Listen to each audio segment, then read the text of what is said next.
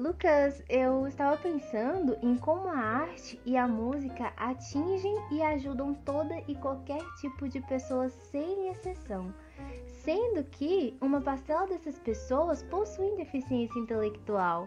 Já parou para pensar? Sim, realmente é muito interessante. E também, ao mesmo tempo, é muito triste ver que essas pessoas são estigmatizadas, né? No sentido de que as outras pessoas pensam que elas não têm intelecto suficiente para se expressar por si mesmas. Imagina poder se expressar por meio da arte, né? Justamente, sendo que na maioria dos casos, a música e a arte são usadas muitas vezes como forma de tratamento crescimento pessoal e social. Sim, justamente. A gente pode ver isso também na musicoterapia, né? Que utiliza a música e seus elementos para promover comunicação, aprendizado, organização e etc. É, Lucas, se me engano, tem um projeto em Brasília para autistas que promove a musicoterapia como forma de tratamento e inclusão social. É isso mesmo, Laura. É um instituto, tem um nome um pouco difícil, mas Instituto Stenkopf, que criou um projeto chamado Sinfonia Diferente, que trabalha para desenvolver a linguagem e a interação social de pessoas com autismo. Isso é muito bom porque a gente sabe que as pessoas autistas têm alguns déficits na comunicação e interação social. E eles também têm padrões de interesses diferentes, ou seja, enquanto alguns vão gostar de música, outros vão gostar de línguas, cálculos, esculturas e um monte de coisas mais. Realmente é bem interessante, porque independente do grau de autismo, todos eles, né, na grande maioria das vezes, vão ter gostos diferentes e focam muito nesses gostos por eles escolhidos, né? A gente tem exemplos de autistas que gostam de algum instrumento e focam horas e horas no aprendizado daquele instrumento. É, realmente é muito interessante. E é importante ressaltar, Lucas, as diferenças entre os interesses dos autistas e a síndrome de Savant.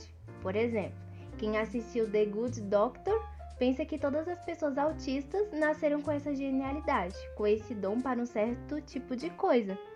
Mas isso é uma característica específica da síndrome de Savant, que atinge sim uma parcela da comunidade autista. Exatamente, Laura. Então, o autista que tem interesse por algo vai buscar, sabe, estudar, crescer e se preparar para aquilo, enquanto a pessoa que tem a síndrome de Savante, ela não vai precisar se dedicar tanto para aquilo, já que a mesma nasce com a capacidade nata.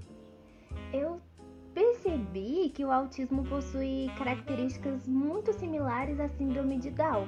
Mas as pessoas com essa síndrome apresentam algumas deformidades físicas, têm um desenvolvimento lento e uma baixa expectativa de vida. E ao contrário do autismo, pessoas com síndrome de Down são muito comunicativas. Sim, Laura. E há até mesmo relatos de professores que afirmam que os alunos com síndrome de Down apresentavam um desempenho maior na sala de aula que os alunos sem algum tipo de deficiência, né? E, mas assim, Porém, mesmo sabendo disso, é difícil ver o descaso e o preconceito dos professores e alunos com as pessoas com essa síndrome, né? Pois é, tem até o caso de Lúcio Piantino, rapaz com síndrome de Down, que deixou a escola aos 13 anos por esses motivos de preconceitos e acabou se encontrando na arte.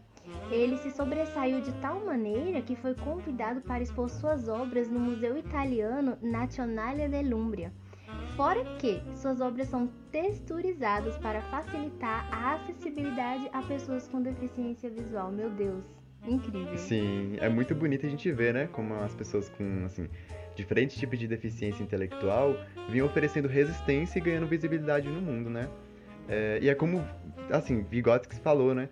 Para entender o que o outro diz, não basta apenas entender suas palavras, mas também seu pensamento e suas motivações.